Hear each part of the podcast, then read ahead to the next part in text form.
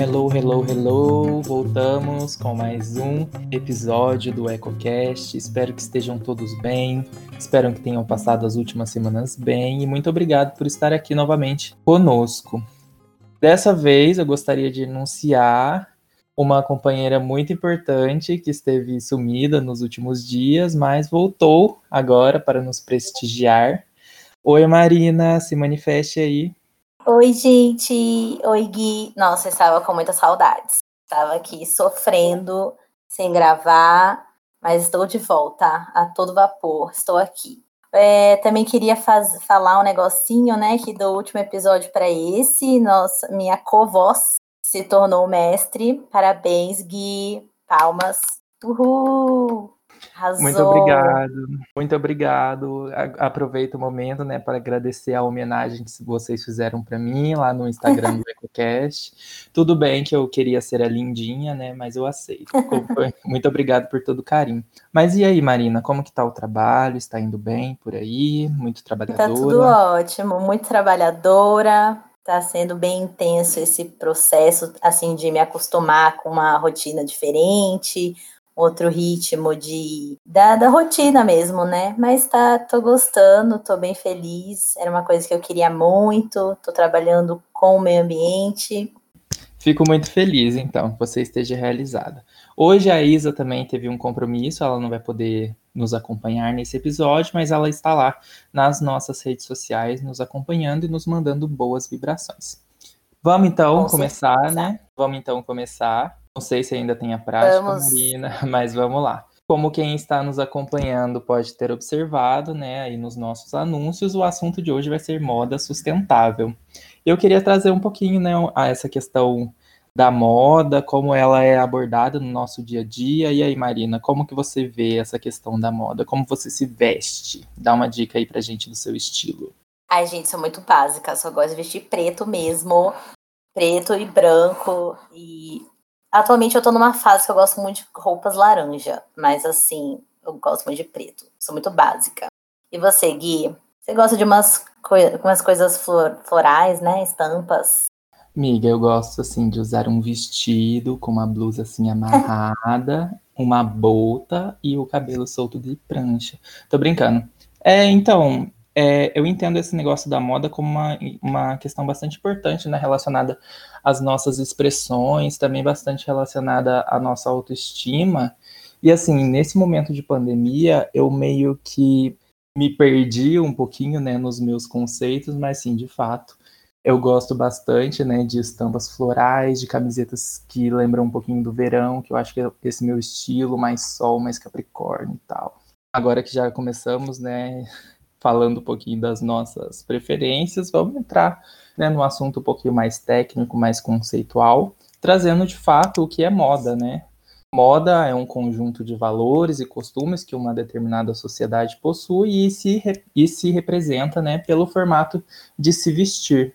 Essa forma de se vestir, ela é muitas vezes controlada por essa definição do que é belo, do que é bonito, e esse conceito também recebe muita influência de diversos fatores externos e acaba se alterando constantemente.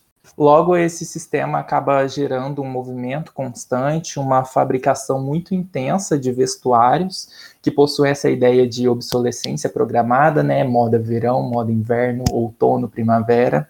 O resultado disso tudo é um consumo muito acelerado e um descarte também muito intenso de roupas, que gera uma marca para o meio ambiente, né? a degradação do planeta e o intenso consumo de recursos naturais, muitas vezes não renováveis.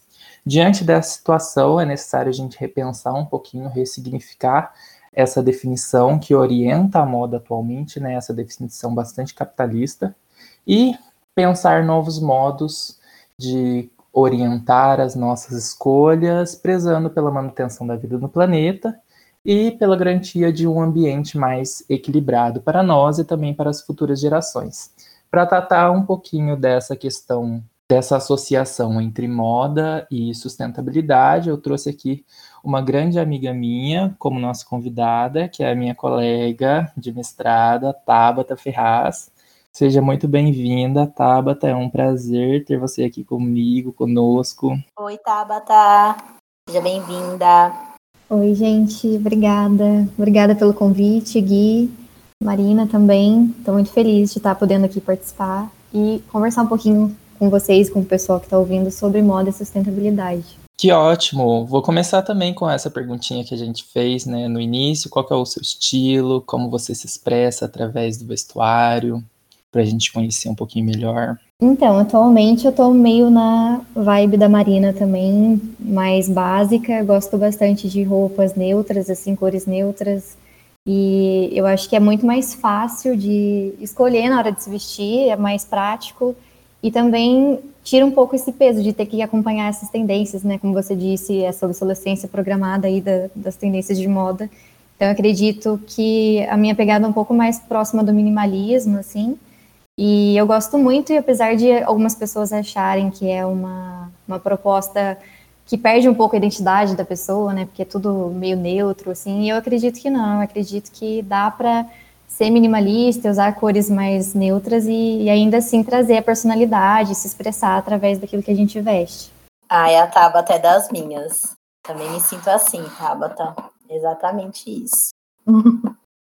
e, bom, já que né, estou aqui falando, é, me conta um pouquinho, conta aqui pra gente, né, é, sobre a sua história com a moda, qual que é a sua formação, qual que é a sua atuação na área da moda. Então, a minha relação com a moda começou, acho que aquela história, né, de todo mundo que gosta de moda. Ah, quando eu era criança, eu vestia as roupas da minha mãe, não sei o quê, mas foi bem isso, assim, eu sempre gostei de, de roupa, me encantava muito, assim, desde pequena. E sempre tive uma relação muito próxima com roupas de segunda mão, roupas de brechó por usar roupas de prima, que também não é uma história muito incomum, né? Muitas pessoas passam por isso, de usar roupas de familiares, ganhar roupa de tia, de prima. Então, essa foi a minha realidade desde sempre. E também eu trocava com as minhas amigas. Eu lembro de quando eu tinha uns 11 anos, eu fiz um bazar com uma amiga minha na frente de casa. A gente colocou as nossas roupas lá para vender, que a gente não queria mais.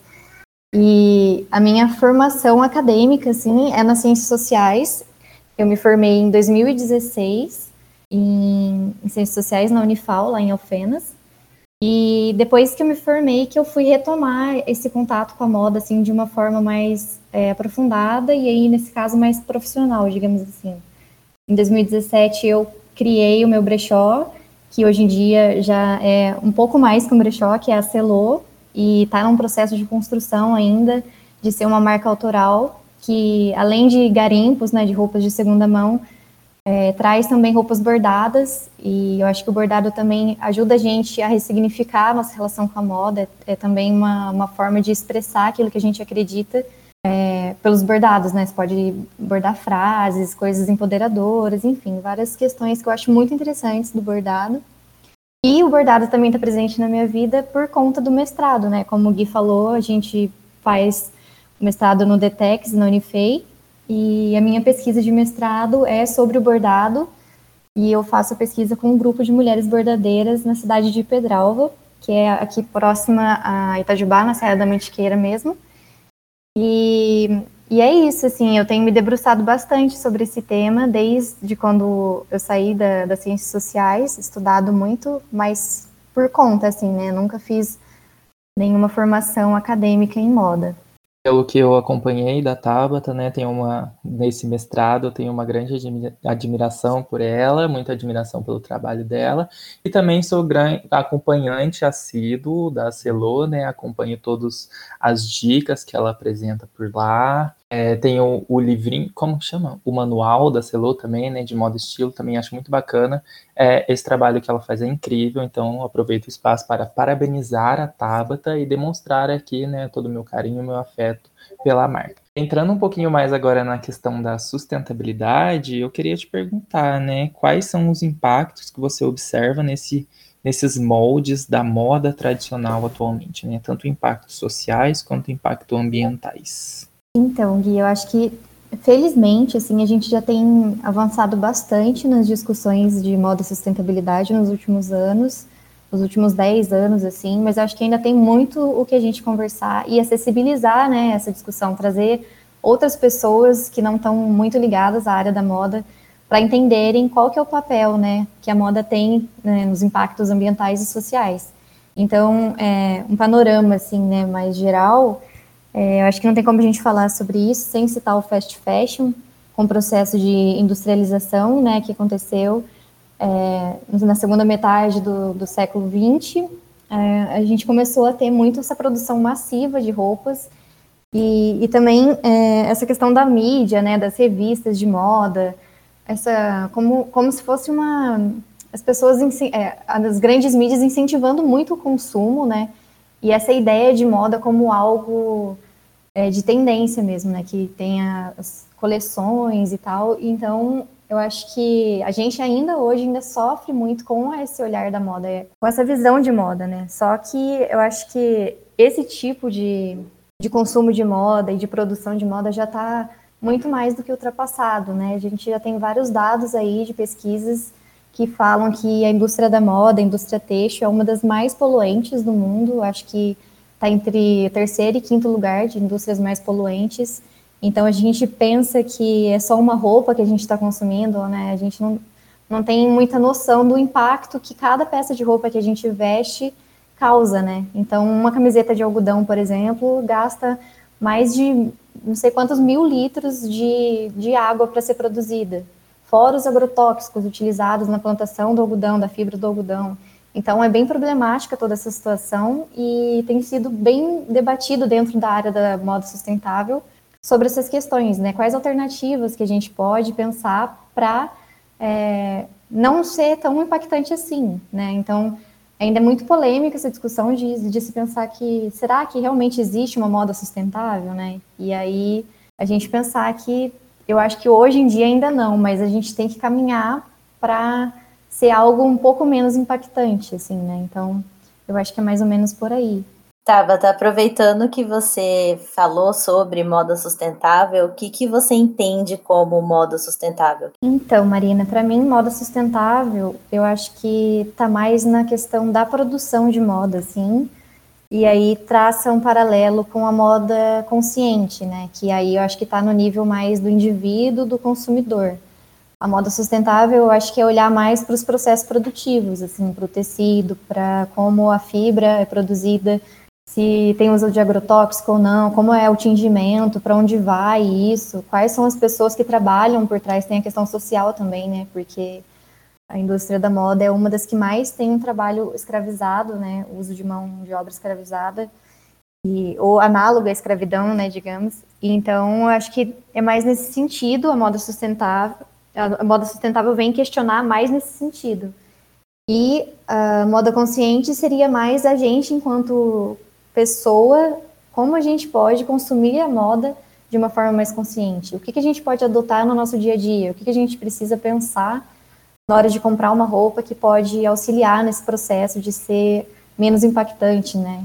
Aproveitando que você falou sobre né, a questão do consumidor com relação à moda, eu tenho verificado ultimamente né, que pela internet existem alguns sites que, que vendem roupas né, por um preço assim absurdamente barato. Isso me deixou com uma pulga atrás da orelha, eu diria.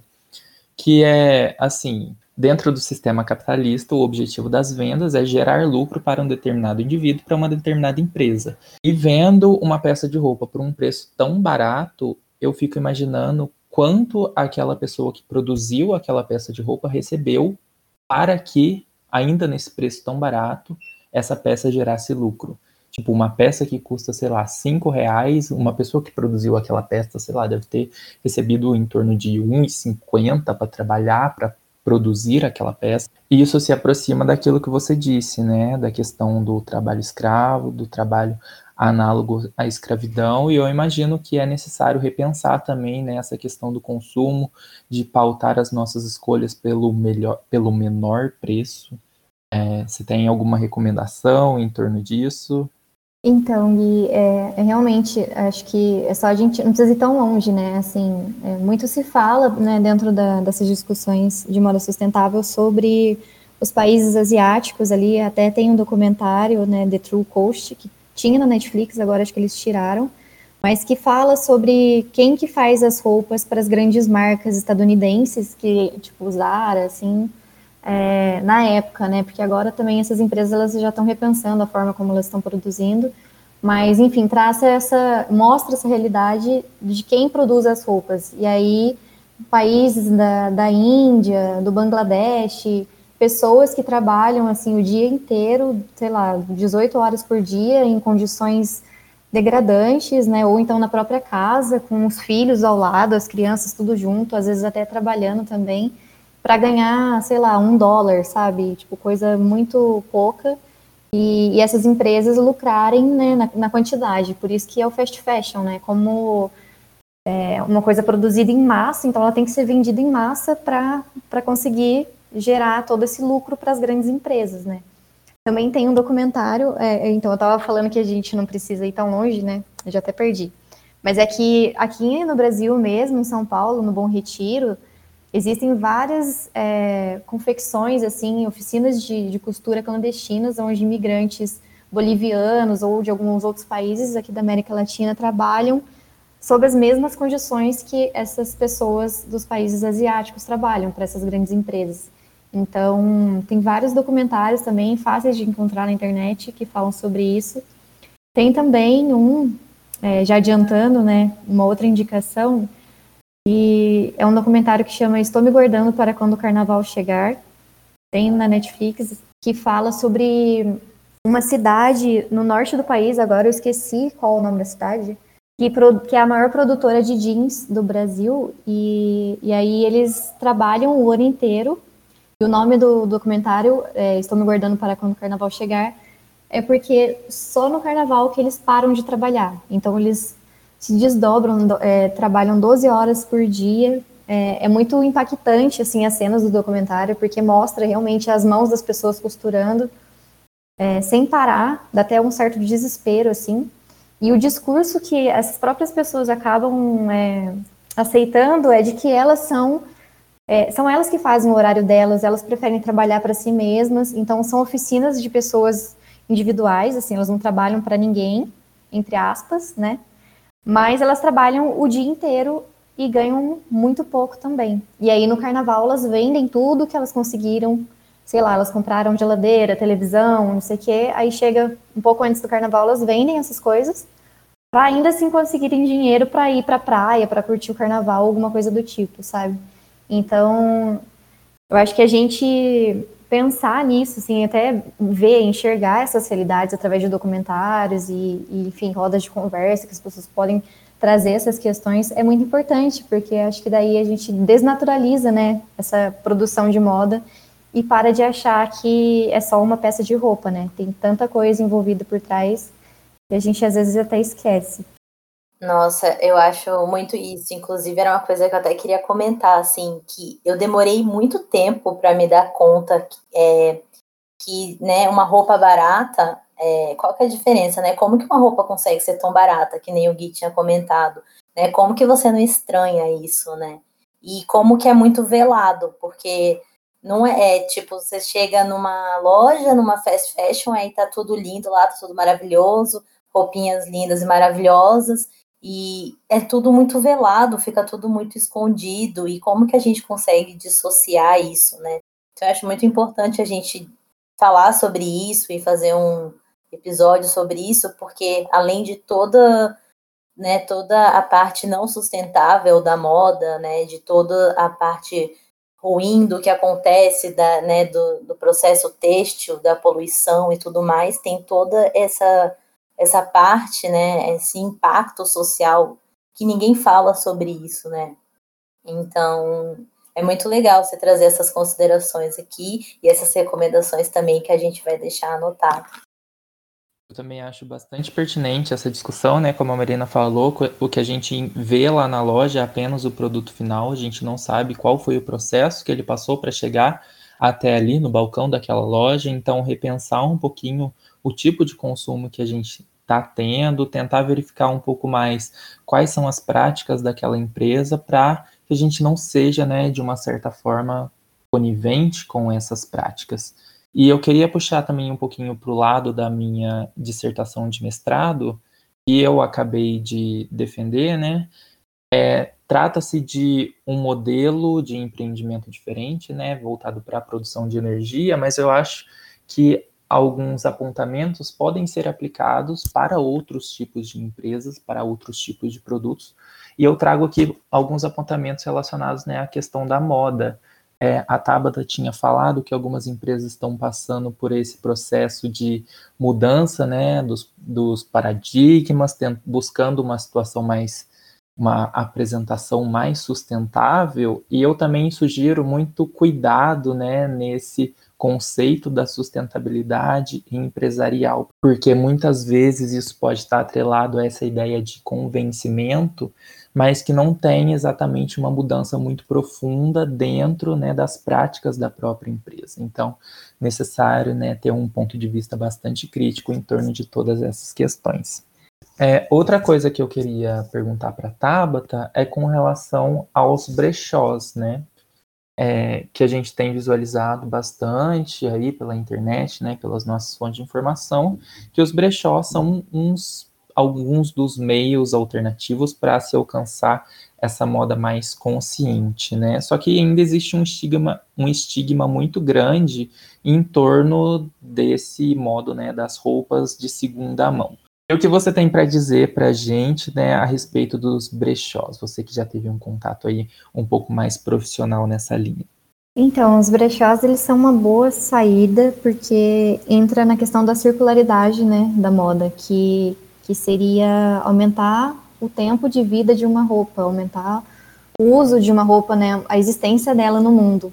Como a gente fala, né, do descarte, você mesmo comentou no começo, é, essa produção do fast fashion ela já é feita para as coisas terem um prazo de durabilidade, né? Você compra uma peça de 15 reais, uma blusinha, e aí ela vai, você vai lavar ela algumas vezes, e depois de um ano você já vai ter que descartar. Então, o brechó é interessante porque é, a gente, né, quem garimpa, vai até os lugares, é, descobre, né, vai, mexe lá, fuça no meio de um monte de roupa, e aí a gente dá de cara realmente com essa realidade de que cidades pequenas, como Itajubá, São Bento do Sapucaí, que é onde eu estou morando, já tem uma quantidade muito grande de roupas em brechós, em bazares de instituições é, de caridade. Então, se aqui, que é uma cidade pequena, a gente já vê pilhas e pilhas de roupas que estão sendo descartadas, imagina em grandes centros, né, em grandes cidades. Então, o brechó é uma possibilidade da gente usar aquilo que já existe no mundo, né? É você conseguir dar um novo significado para uma peça que outra pessoa já usou. Mas, como você mesmo disse, tem ainda esse estigma, né? Porque eu acho que é uma coisa bem social, assim, e até compreendo algumas pessoas ainda terem isso, porque muita gente, é, quando tem uma ascensão social ou consegue ganhar um dinheiro, alguma coisa assim, pensa que precisa consumir. É, ah, agora que eu tenho dinheiro, eu vou comprar de uma loja mais cara, não quero comprar roupa usada, porque também tem uma experiência, uma história de vida que talvez é negativa com roupas de segunda mão. Mas a gente, a gente, né, eu até me coloco nisso, pessoas donas de brechó, a gente tem que fazer esse processo de conscientização das pessoas mesmo, de entenderem o valor da, da peça de segunda mão, para além de todo esse estereótipo, né, dessa coisa negativa, de até tem gente que fala que roupa de segunda mão carrega energia de quem, de, do dono anterior, umas coisas assim. Então cabe a gente que trabalha com isso também desmistificar isso, né, e falar sobre é, os pontos positivos, né? Bater mais na tecla do que, que a gente ganha usando roupas de segunda mão do que ficar pegado nessa ideia mais ultrapassada, querendo ou não, né? De que as roupas de, de brechó são velhas, sujas, fedidas, não sei o quê. E aí a gente tem que atuar nesse sentido mesmo, né? De mostrar.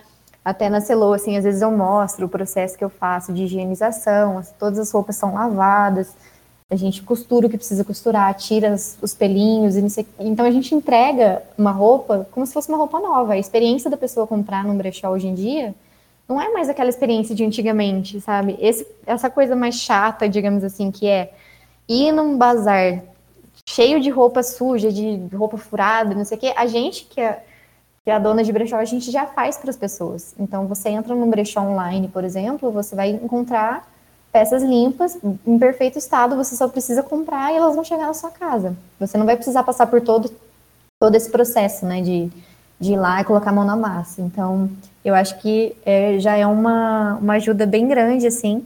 E aí a gente pensar nisso mesmo, né? Na circularidade da moda. A gente comprando peças que já existem, a gente não tem a necessidade de mais produção ainda de roupas, né? Então a gente já, já tem muita roupa. Para quê?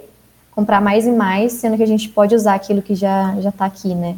Para finalizar esse primeiro momento, eu queria, né, fazer a nossa perguntinha tradicional de que é o que nós podemos fazer enquanto indivíduos, enquanto sociedade, para nos tornarmos consumidores mais conscientes, consumidores mais sustentáveis. Eu acho que a gente já discorreu em torno dessa questão ao longo da nossa conversa, né? Mas se tiver mais alguma coisa para acrescentar, fique à vontade.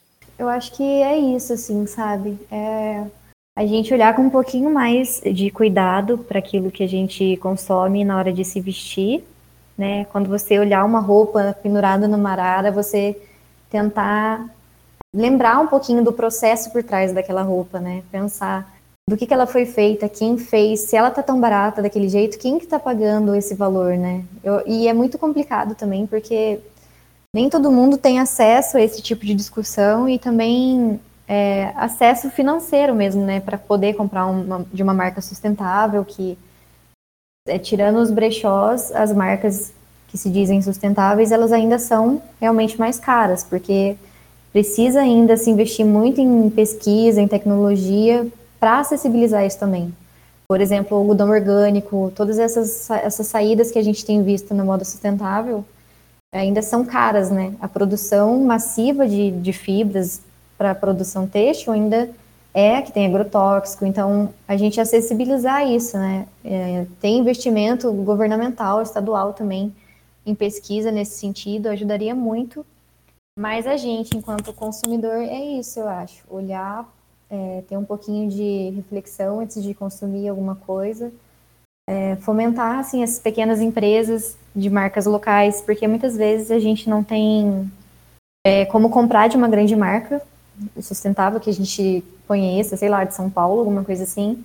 Mas se você procurar um pouquinho, você vai encontrar uma malharia na sua cidade, uma pessoa que faz é, uma costureira, sabe? Uma coisa assim mais acessível os próprios brechós, que são bem acessíveis. Então, e conversar mesmo com as pessoas, procurar entender um pouco mais. É, quando, agora, acho que por conta da internet também, né, as marcas têm os Instagrams e tal, dá para você tentar entrar em contato. Marcas que se dizem sustentáveis e que têm essa, essa proposta, elas têm que estarem abertas a transparência mesmo. Se alguma pessoa me mandar uma mensagem perguntando, ah, como que foi feita essa, essa roupa, da onde que, quem fez, é, a gente tem que responder, sabe? E aí a gente tentar se questionar e questionar as marcas mesmo, né, no nível que ainda seja possível. Lógico que tudo dentro do que dá para a gente fazer. Então é isso aí, né? E repensar também, né, se há necessidade de mais uma peça de roupa ali dentro do meu guarda-roupa já está parado há quase um ano. Bom, gostaria de agradecer a Tabata por esse primeiro momento, pelas suas palavras. Vamos encaminhando agora para o nosso segundo momento, que é o momento ecoar. Esse momento eu acho que ele já foi diluído ao longo da nossa conversa, mas gostaria de pedir aqui novamente as recomendações da Tabata, né? Se tem algum filme, você já citou alguns documentários, alguma leitura, páginas no Facebook, no Instagram, enfim. Tem alguma recomendação para que os nossos ouvintes possam complementar o seu conhecimento acerca do tema? Tem sim, Gui. É, eu acho legal é, vocês pesquisarem sobre o movimento Fashion Revolution, que é um dos. Acho que é o principal movimento assim na área de moda que busca trazer esses questionamentos e repensar toda a cadeia né, produtiva de moda e a cadeia têxtil também. Encontra no, no Instagram, ou se você procurar no Google mesmo, Fashion Revolution, eles têm um site, lá eles têm vários materiais que dá para vocês fazerem download para se informarem, é, tem bastante dados assim de, do impacto mesmo, tipo é, quantos litros de água é utilizado para fazer uma peça de roupa, quantos caminhões, caminhões de lixo têxtil é, é produzido, sabe? Umas coisas nesse sentido, assim. E também é, tem um site uma, que é uma plataforma também sobre modo sustentabilidade, que é o Modifica, que eu acho que é uma coisa assim riquíssima, é um site incrível, que é da Marina Colerato também, que é uma, uma das principais é, mulheres assim que encabeça esse movimento aqui no Brasil de falar sobre moda e sustentabilidade. Então, entrar no site do Modifica, lá também tem várias matérias sobre várias questões, inclusive muitas sobre é, a relação da moda com a ecologia e todo, tudo isso que a gente fala e que tem tudo a ver com o podcast de vocês.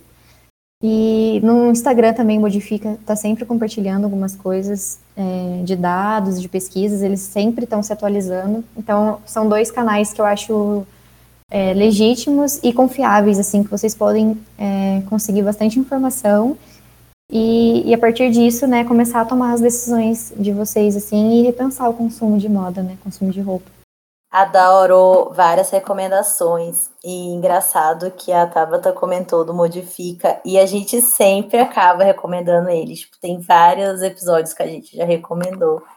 Muito legal.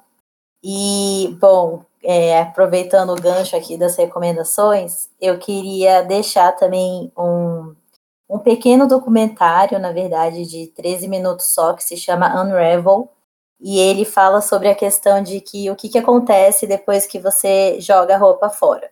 É uma história de umas mulheres na Índia que, né, que recebem essas roupas, várias, né, milhões de roupas usadas e transformam em cobertores. Mas assim, não, é, não são cobertores de muita qualidade, sabe? Mas é bem para você pensar na questão de de né, do descarte dessas roupas e de como que é a vida das pessoas que lidam com essas roupas e com esses descartes. E eu Gui, você tem alguma recomendação, é, algo a mais para acrescentar na nossa conversa? É, não poderia deixar passar aqui, né, a recomendação do estúdio da Tabata, que é a Celô, que ela acabou não mencionando, mas eu falo aqui, pois, né, grande fã. Tabata, se você quiser falar também, pode ficar à vontade. Ai, Gui, eu sou dessas que não falam do próprio negócio. Tem que aprender a falar mais. Mas é. O Instagram é arroba celo.studio com S, é estúdio em inglês, S-T-U-D-I-O. Aí lá eu sempre estou buscando trazer conteúdos, né, sobre, sobre isso que a gente está conversando aqui.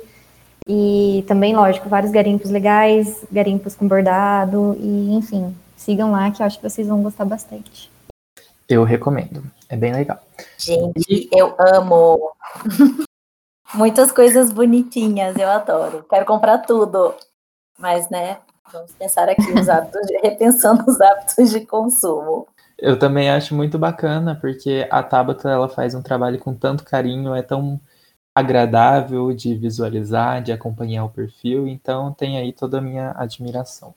A minha outra recomendação seria no sentido de consumo de moda consciente, né? A Tabata acabou mencionando ao longo da nossa conversa que seria procurar, né, produtores locais, consumir roupas e demais acessórios que você tem noção de como foi produzido, né? Se tem conhecimento das pessoas que estão envolvidas nesse processo para evitar que esse modelo da moda tão tradicional e tão prejudicial ao meio ambiente também às pessoas se torne cada vez maior. É, antes de finalizar, gostaria de dar continuidade ao anúncio das audiências públicas, é, novamente, né, incentivando a participação pública na tomada de decisão no processo de licenciamento ambiental. As audiências que estão aguardando solicitação para empreendimentos de agricultura vão ocorrer em Grão Mongol, Buritizeiro e Unai, e uma audiência né, de um empreendimento de suinocultura que vai ocorrer em Nova Ponte. Então, interessados, moradores, por favor, se informe a respeito dessas audiências públicas e, acima de tudo, participem. Eu gostaria de agradecer a Tabata por ter aceitado o nosso convite e por tantas informações ao longo do nosso episódio. Muito obrigado, Tabata. Obrigada eu, Gui. Obrigada, Marina. É, foi bem legal estar aqui com vocês e espero que tenha ajudado um pouquinho, né, quem está ouvindo a gente a pelo menos introduzir essa discussão né, da, da moda e da sustentabilidade e que vocês precisarem é, podem contar comigo, podem mandar mensagem no Instagram da Celô. E tamo junto. Parabéns pelo trabalho incrível que vocês estão fazendo aqui. Ai, muito obrigado. Muito obrigado, Tabata. É, também tenho uma admiração muito grande pelo seu trabalho. Acho que já é a terceira vez que eu tô falando isso, né? Marina, depois faz o favor de cortar. Tô brincando, não precisa cortar. mas é isso aí, muito obrigado É, mesmo. eu tenho, tenho certeza que a gente vai plantar muitas sementinhas, assim, das pessoas agora vão repensar né, nesses assuntos. E é isso, muito obrigada mesmo, né? Estamos aqui tecendo muitos elogios. Muito obrigado e é isso aí. Encerramos por aqui. Nos sigam nas redes sociais e tchau, tchau. Até 15 dias. Isso aí. Tchau. Tchau, gente.